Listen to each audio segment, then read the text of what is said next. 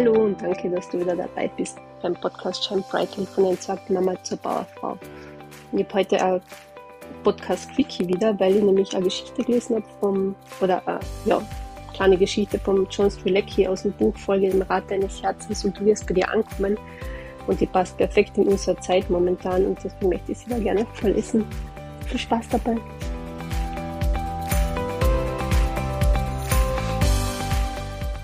Obwohl ich mich bemühe, es nicht dazu kommen zu lassen, gibt es Zeiten, in denen ich zynisch bin.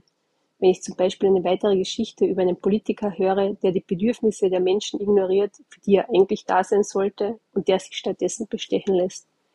Oder wenn ich einen Bericht über den riesigen, ständig wachsenden Plastikmüll lese, der als Inseln auf dem Ozean treibt, die meisten Menschen jedoch egal zu sein scheint.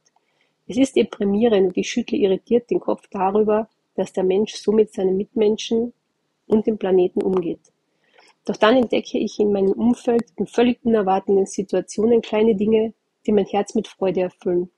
Und zwar auf eine überraschende Weise. Heute geschah so etwas in einer kleinen Stadt, in der ich zufällig unterwegs war. An dem Tag fand dort die Weihnachtsparade statt. Familien säumten die Straßen, um die Umzugswagen vorbeiziehen zu ziehen. Die Blaskapellen zu hören, und ihren Freunden und Familien zuzujubeln, die an der Parade teilnahmen.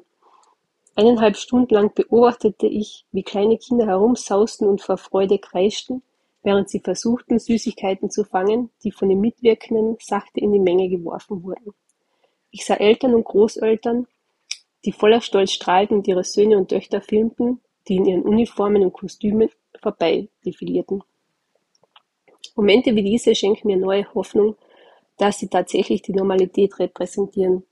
Dabei ist es egal, ob es sich um eine Parade handelt oder um ein Fußballspiel von Kindern, die Probe einer Tanzaufführung oder ein Familienpicknick. Solche Veranstaltungen bekommen weder Publicity noch Schlagzeilen und es wird nicht in großen Reportagen darüber berichtet. Dennoch zeigen eben diese Dinge das Positive, das sich an jedem einzelnen Tag an Millionen von Orten auf der Welt zuträgt.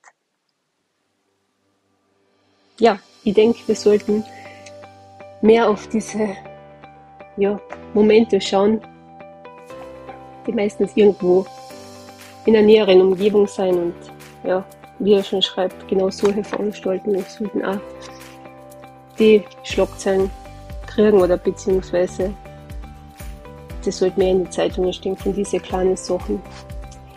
Ja, das war der Podcast Quickie. Bis zum nächsten Mal. Alles Liebe, deine Martina.